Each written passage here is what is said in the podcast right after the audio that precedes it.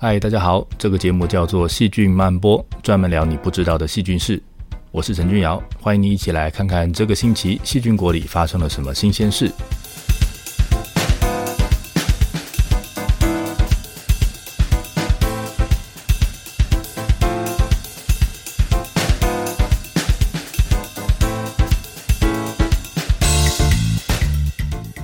天气好冷，每天早上都让人想躲在被窝里面不要出来。但是老实说，台湾已经很温暖了。像南极、北极，还有高山上的冰河，那种地方才真的叫做冷。细菌在那么冷的地方要怎么样生存呢？今天我们来看看，对细菌来说，冬天跟夏天是一样的吗？常年结冻的冰河里，细菌要怎么样才能活呢？那些住在冰里的细菌，到底是用什么方法才活下来的？希望你会喜欢今天的节目。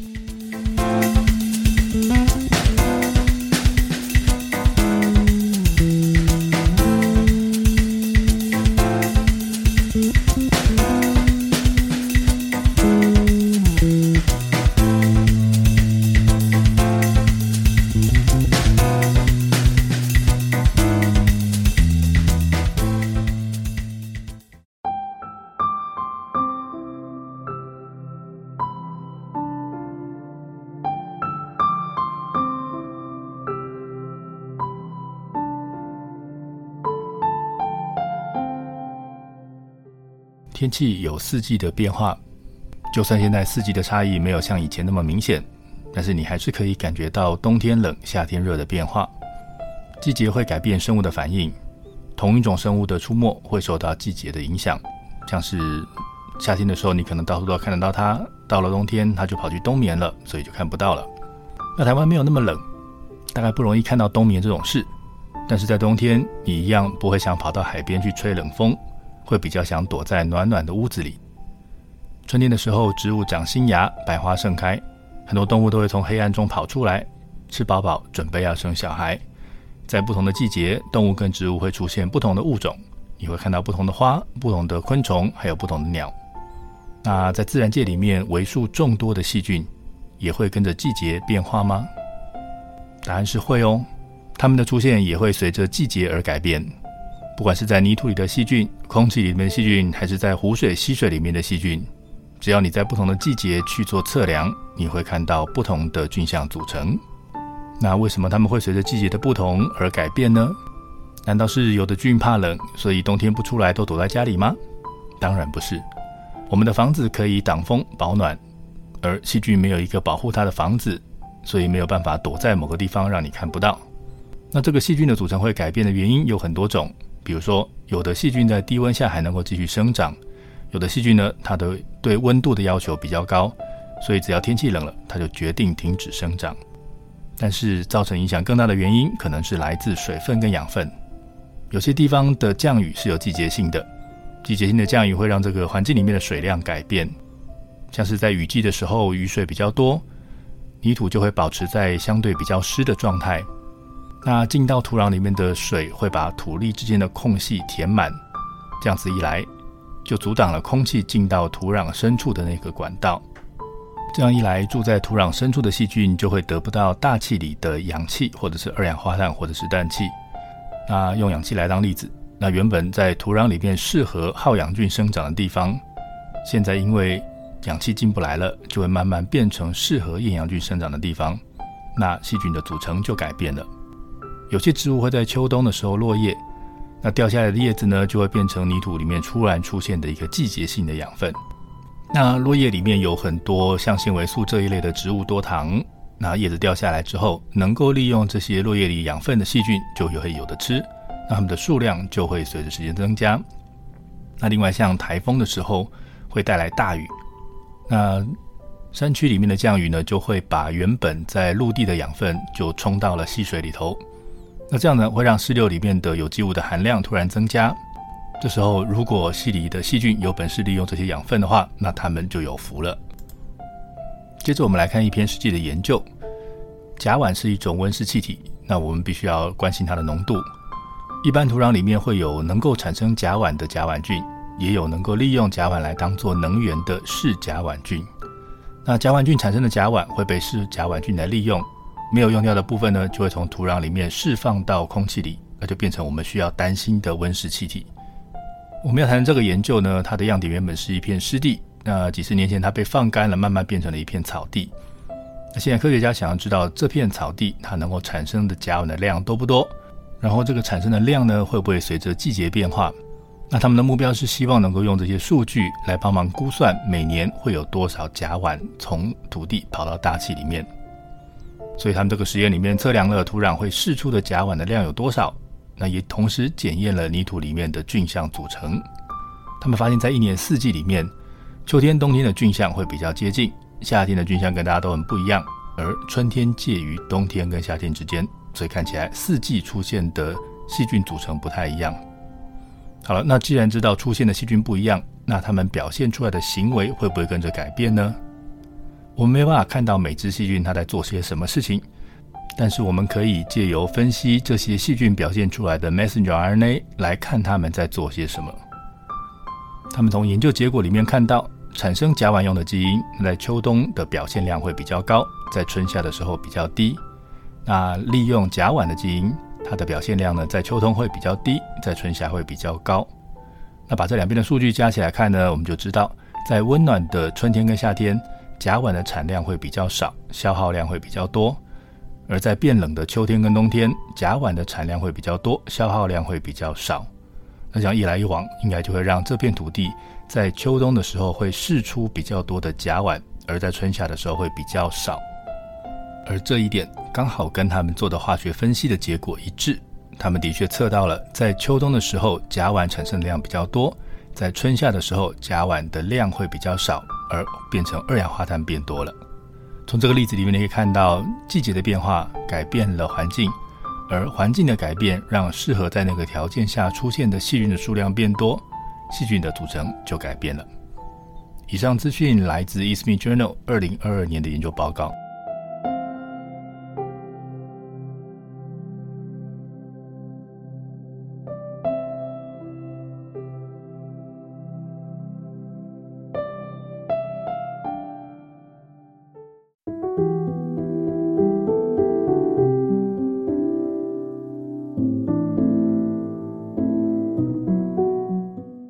是一个一直维持在冰封状态的地区。虽然这个星球上冰河的面积一直在缩小，但还是有相当大的地区被维持在冰封状态。这个冰封世界的温度可能比你家冰箱的冷冻库还要低。在这种地方，会不会还有微生物在那里生活呢？就算是对耐命的细菌来说，冰河这种环境绝对不会是个天堂。为什么呢？第一，它的气温低，这是逃不掉的命运。但是，躺在冰的表面，白天太阳晒融了冰，晚上又冻结回去。那你也知道，把豆腐放进冷冻库结冻再解冻，豆腐会被千万个冰晶刺成都是洞洞的冻豆腐。那那些天天碰到冷冻解冻过程的细菌，真的不知道要怎么样才能活得下来。而且在极地里，雪会反光，它是一个光照很强的地方，再加上那里没有什么遮蔽。所以在冰上的细菌还要承受强光以及 UV 的问题。另外是极地这种极端环境下能存活下来的生物本来就很少，因为极地实在是太冷了，什么都长不出来，所以呢也就不用指望有植物或者是动物会留下什么养分给细菌吃。所以这些细菌还得要克服养分稀少的大挑战。好了，现在你知道了，要在冰河这种地方活下来其实很困难，他们要同时面对多种可怕的环境压力。那你还觉得细菌有可能在这些冰和雪里面住得下来吗？我们来看下面这篇研究。研究里这群研究人员，他们远征到冰兰以及格陵兰岛去找冰河，他们想看看在这些地方有没有活着的细菌。那整个冰河的环境里面最舒服的地方，可能就是冰河的表面，因为在这里照得到光，而且会有从空气里面降下来的微量养分。那也因为有光。所以这里的温度呢，会比冰层里面还要稍微高一点。研究人员到了冰河，敲下表层的冰，把冰装进离心管，然后再放在冰河上面。那因为这个气温呢，会稍微高于零度，所以一阵子之后，这些冰就在离心管里面融了。那接着，他们把化学试剂加进这个融掉的冰水里面，他们想要测测看，在这些刚刚解冻的冰里面，有多少菌还活着。你要不要猜一下？如果在一天之后检测，融冰里面活着而且可以快速开始工作的菌量会占所有的菌的百分之多少呢？他们测出来的数值平均值大概有一半的细菌可以在一天之内就开始制造蛋白质，意思是这些原本被冻成冰棒的细菌，有一半在解冻后一天就可以醒过来，而且复原，而且开始工作。我们在冬天早上起床之后还要赖床个半天才有勇气爬出被窝，跟他们相比，是不是太逊了呢？既然冰河区的条件这么糟糕，又是低温又没有养分，那这些细菌为什么还能在这里活下来呢？其中一个很多细菌在使用的策略是休眠。细菌会选择在环境太糟糕的时候进入休眠。那休眠的时候，它大部分的细胞里面的生理活动都暂停，所以节省了要维持生命所需要的能量。这样才能在养分少的环境里面活下来，而且在休眠的时候，你可以想象成机器都是暂停的。如果机器在运作，流程出一点点问题，可能就会宕机挂点。但是如果现在是在停机的状态，那影响可能就不会那么严重。那根据这群研究人员用数学模式做的估算，当温度降到零度以下，开始结冰的时候，在两天之内，大部分的细菌都会从很活跃的状态转变成为休眠的状态。那如果温度回升到零度以上，原本大部分已经在休眠的细菌，一天之后大概一半的细菌会醒过来，两天之后大部分的细菌都会回魂，而且可以开始生长。想想看，细菌真的是蛮可怕的。别的生物只要冷冻，命就没了。它们不但能够保住性命，而且还能在短时间之内就开始生长。能在各种恶劣环境里面还能生存的生物，好像也就只有它们了。以上资讯来自《GeoBiology》二零二二年的研究报告。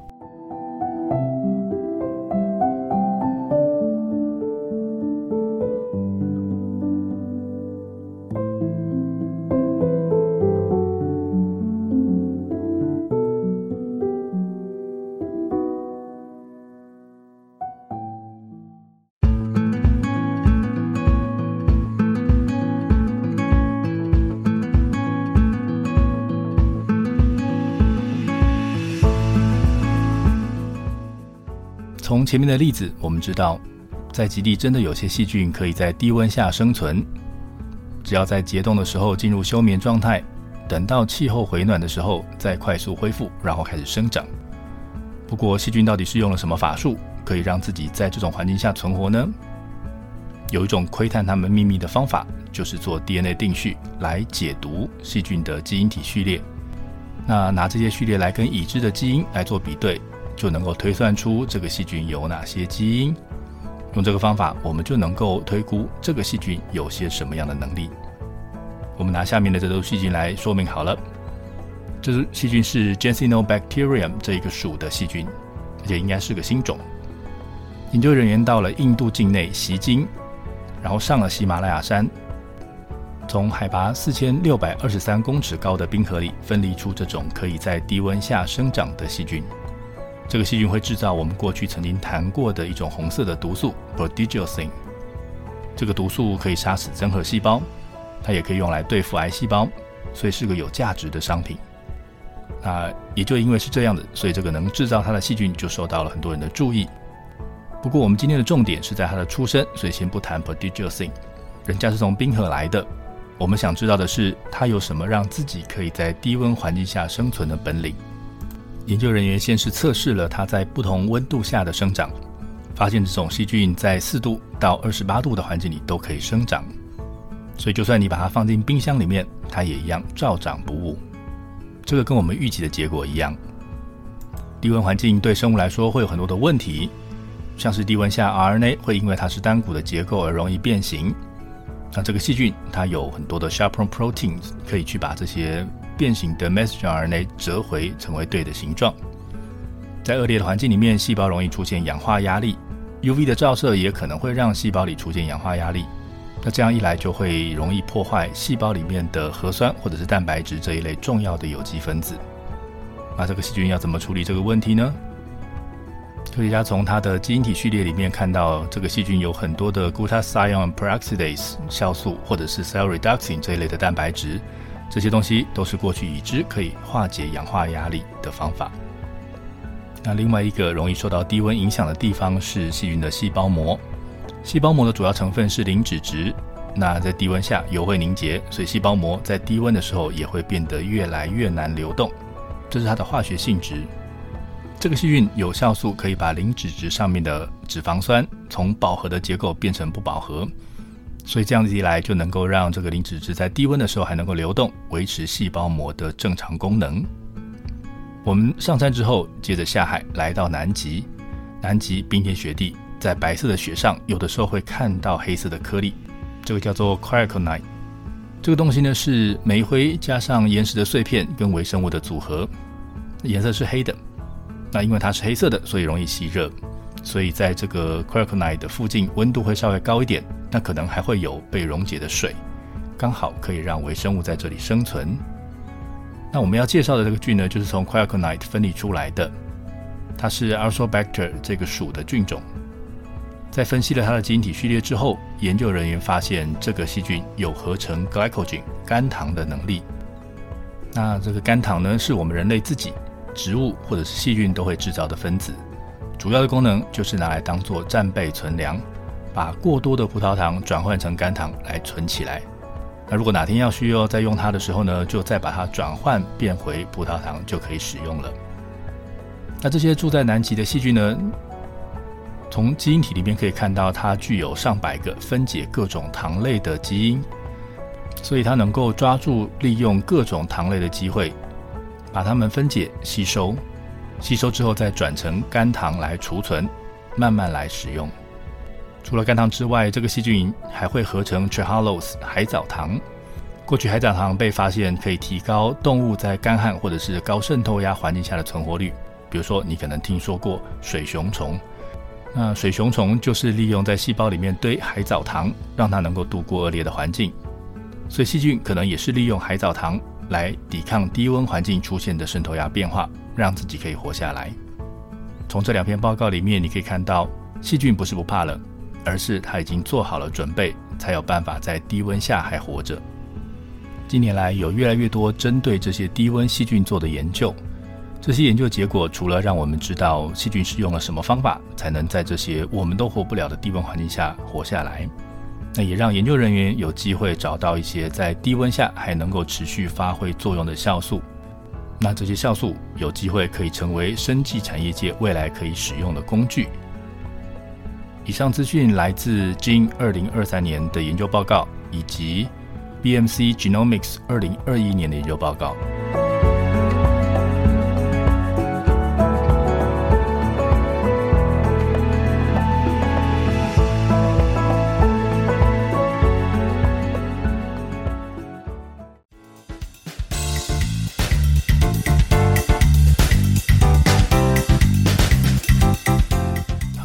今天节目要结束了。我们今天聊了冬天会出现的细菌跟夏天出现的细菌不一样，环境的改变造成了细菌种类的改变。冰河区里面大部分的细菌都会在休眠等待机会，一旦环境变好了，就可以在一天之内恢复元气。这些地方的细菌维修自己的能力特别好，而且有机会就准备存粮，这样才能让他们在极端环境下活得下来。谢谢您的收听，欢迎追踪我们在 Facebook 以及 Instagram 上面的细菌漫播粉丝专业，也欢迎你告诉我你想知道什么样的细菌事。我是陈俊尧，我们下次再会。